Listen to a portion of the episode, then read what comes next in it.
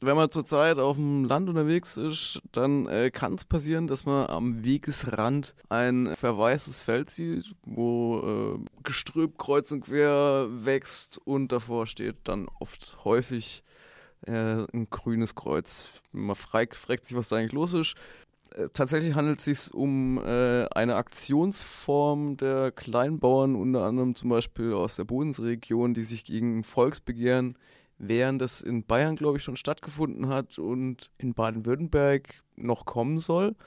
Und es geht darum, dass bestimmte Flächen eben dann nicht mehr gespritzt werden können. Deswegen haben wir einfach mal nachgefragt und haben uns mit Philipp Emser vom Bodensee unterhalten. Er wird sich gleich nochmal vorstellen. Ja, mein Name ist Philipp Emser, ich bin Landwirt und komme vom Bodensee. Und Sie haben jetzt auch ein äh, Video auf YouTube, das stark frequentiert wird, indem Sie sich gegen das Volksbegehren in Baden-Württemberg aussprechen. Könnten Sie das nochmal ein bisschen erläutern? Also das Video, das ich aufgenommen habe, das äh, ging um, um die grünen Kreuze. Und die grünen Kreuze haben in erster Linie erstmal was mit dem Agrarpaket der das Bundesumweltministerium und das Bundeslandwirtschaftsministerium zu tun. Ähm, die Grünen Kreuze sollen ein stiller Protest sein und als Aufmerksamkeit äh, genommen werden für die Bevölkerung, für die Politik, sich der heimischen Landwirtschaft wieder bewusst zu werden und unseren Stellenwert äh, und unsere Qualität, die wir hier in Baden-Württemberg und in Deutschland produzieren, dass man sich dem wieder be bewusst wird. Was sind denn Ihre Befürchtungen bezüglich des Volksbegehrens in Baden-Württemberg? Beim Volksbegehren äh, gibt es ja drei ähm, Forderungen, explizite Forderungen. Das ist zum einen das komplette Verbot von Pflanzenschutzmitteln in Schutzgebieten, 50 Prozent weniger Pflanzenschutz und 50 Prozent Ökolandbau bis 2035. Unsere Befürchtungen ähm, sind, dass in diesen Schutzgebieten keine Landwirtschaft und auch keine Biolandwirtschaft mehr möglich ist. Das heißt kein Hopfen, Obst und Weinbau bei uns am Bodensee und unsere schützenswerte Kulturlandschaft verschwinden würde. Beim Ökolandbau ist es so, ähm, es werden dann immer mehr Bio-Lebensmittel produziert werden und die Frage ist eben, ob sie nachgefragt werden. Und jeder Bürger, Bürger muss eben durch sein Kaufverhalten ähm, hier sich bewusst werden, dass er nur so den, den Landwirten helfen kann, indem er Bio kauft, wenn dieses Volksbegehren so durchkommen sollte. Und unsere Befürchtung ist halt, wenn, wenn der Markt ähm, von Bio-Lebensmitteln nicht wächst, dann kommt die Ware vom Ausland und wir haben dort haben wir keine Einsicht, wie sie produziert wurde und zu welchen Standards sie produziert wurde und äh, wie sie mit Pflanzenschutzmitteln behandelt wurde. Wir in Deutschland haben die größten äh, Standards, wir haben QS, wir haben Rückstandsmonitoring. Äh, die, alle Lebensmitteleinzelhändler ähm, tun die Ware erst beproben, bevor sie in den Handel geht. Und wir sind hier schon sehr fortschrittlich und sehr sicher. Also verstehe ich das richtig, Sie sind jetzt nicht grundsätzlich dagegen, weniger Pflanzenschutzmittel einzusetzen in der Landwirtschaft. Sie haben einfach nur die Befürchtung, dass Sie dann auf Ihren Waren sitzen bleiben, weil Sie sie natürlich nicht zum gleichen Preis verkaufen können. Grundsätzlich ist es so, ohne Pflanzenschutz funktioniert es nicht. Der verpflichtende Grundsatz ist so wenig wie möglich und so viel wie notwendig. Wir setzen modernste Technik ein und modernste Prognosemodelle. Und äh, durch das sparen wir schon eine große Menge Pflanzenschutzmittel ein. Ähm, jeder Verbraucher will äh, schöne Ware und wenn ich Kirschen anbaue und äh, die Kirsche hat einen Wurm, dann kauft sie der Verbraucher nicht. Und das sind einfach so, so Schadschwelle, wo man beachten muss und ab einer Schadschwelle wird dann erst ein Pflanzenschutzmittel ausgebracht. Okay, was wäre denn Ihr, oder haben Sie eine Idee, wie man wie man das verbessern könnte, wie tatsächlich auch Landwirte, die biologisch anbauen, eben nimmer die Angst haben müssten, dann auf ihren Produkten sitzen bleiben? Ja, wir wollen einfach auch ein bisschen den Verbraucher aufmerksam machen, dass äh, durch sein Kaufverhalten äh, vieles entschieden wird. Und äh, wir machen auch Druck an, äh, an, die Politik und an den Lebensmitteleinzelhandel, ähm, dass unsere Ware dann auch verkauft wird, weil ähm, es kann nicht sein, dass wir aufhören zu produzieren und die Ware dann aus dem Ausland kommt. Und wir wünschen uns einfach, dass die Verbraucher mit uns in Dialog kommen dass sie, bevor sie unterschreiben, äh, sich noch mal Gedanken machen, was es eigentlich für Folgen hat, äh, dieses Volksbegehren. Ähm, die Forderungen, wir sind auch für Artenschutz, wir machen auch schon viel für Artenschutz, aber die Forderungen, wie sie so im, in dieser Gesetzesvorlage stehen, ähm, sind so in der Praxis nicht äh, umzusetzen. Was immer wieder anklingt, jetzt mal, um nochmal einen anderen Punkt anzusprechen, mhm. ähm, dass die Bauern das Gefühl haben, dass äh, sie an den Pranger gestellt werden ähm, und dafür verantwortlich gemacht werden, äh, dass sie äh, praktisch spritzen auf den Feldern, genauso wie sie vorhin, meine Frau Martin hat zum Beispiel davon gesprochen, dass sie auch schon als Giftmischerin irgendwie beschimpft worden sei und mhm. so.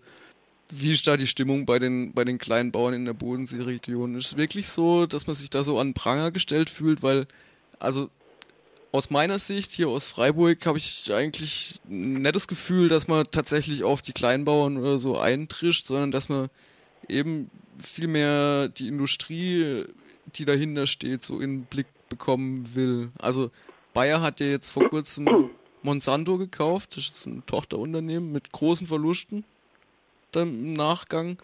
Und ähm, man hat so das so ein bisschen das Gefühl, und das hat auch vielleicht ein bisschen ein Geschmäckel, ähm, wenn sich jemand dann für Pflanzenschutzmittel so verstärkt einsetzt, als ob da praktisch Monsanto oder ähm, Bayer praktisch so ein Greenwashing oder so, so, ja, sich eine reine Wäsche irgendwie wieder.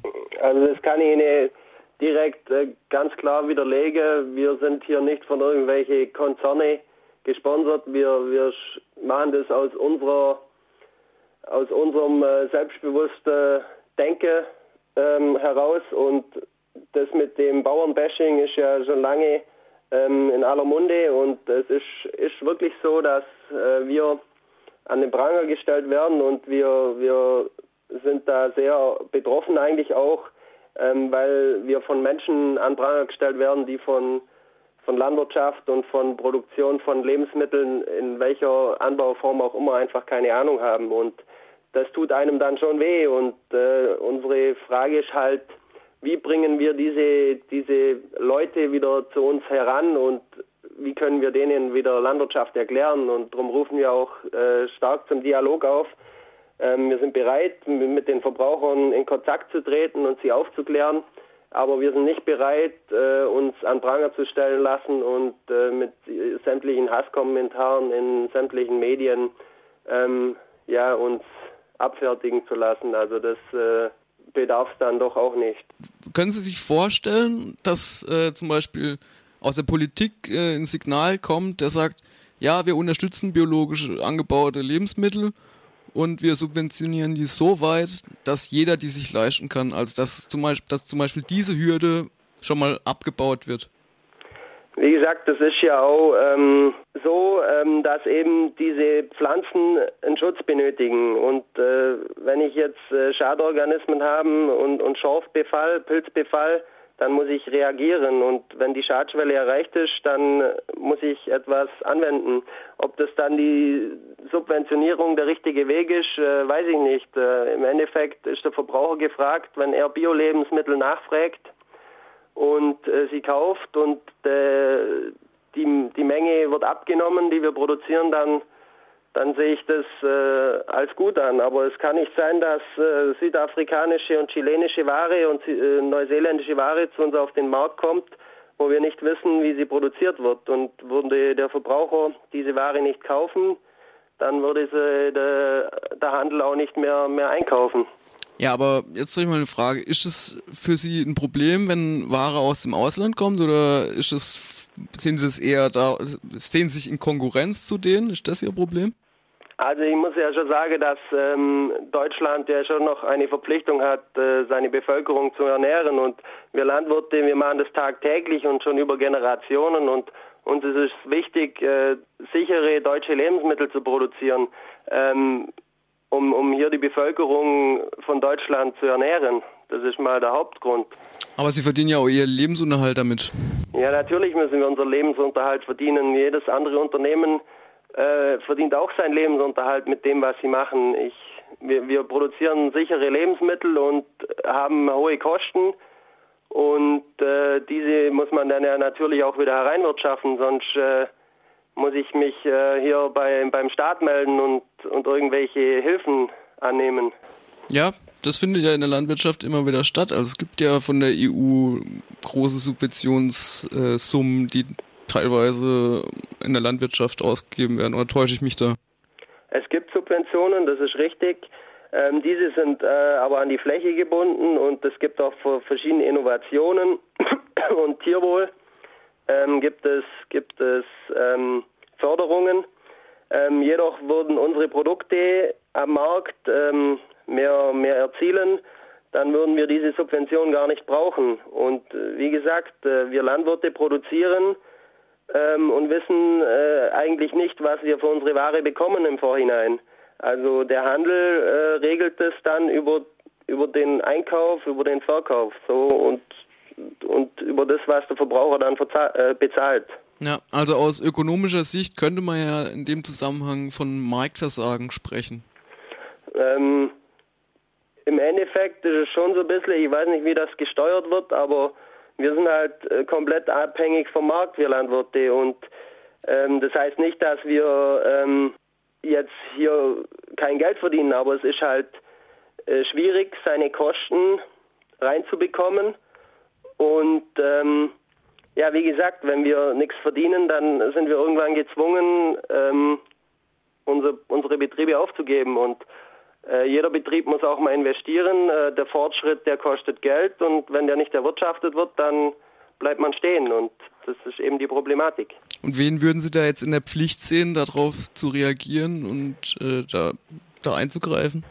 Erstmal äh, sehe ich die Verbraucher, ähm, dass sie sich aufklären sollen, bevor sie irgendwas unter unterstützen, weil ich sehe immer wieder, dass die Verbraucher von Landwirtschaft wenig Ahnung haben.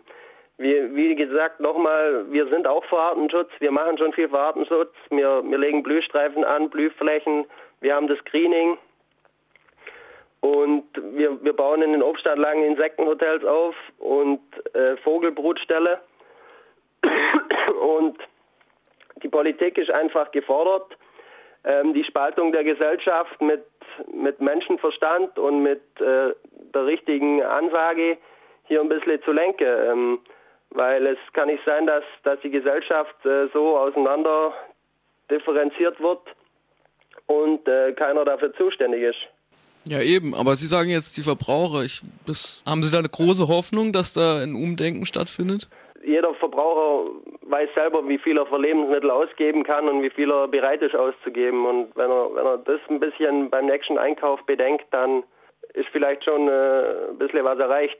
Naja, also es gab ja solche Konjunktur- und Investitionsprogramme auch immer wieder, zum Beispiel in der Autoindustrie. Die Abfragprämie wäre jetzt zum Beispiel ein Beispiel, was man da nennen könnte. Warum soll es sowas nicht in der ökologischen Landwirtschaft geben? Also wir sind ja immer noch äh, familiengeführte Betriebe, die über Generationen ähm, ihre Höfe bewirtschaften mit Herzblut und Menschenverstand und über eine Abfragprämie hier zum, zum Sprechen finde ich doch sehr gewagt. Es ging ja praktisch darum, dem Verbraucher Anreize zu setzen, auf biologische Lebensmittel umzusteigen? Ja, das Volksbegehren fordert 50 Prozent Ökolandbau, aber das kann nur funktionieren, wenn der Verbraucher auch bereit ist, 50 Prozent Ökoprodukte zu kaufen und der Handel bereit ist, 50 Prozent deutsche Ökoprodukte zu verkaufen. Ja, das sagt äh, Philipp Emser. Er ist Kleinbauer nach eigener Auskunft aus der Bodenseeregion. Und jetzt müssen wir erstmal kurz die Nachrichten machen.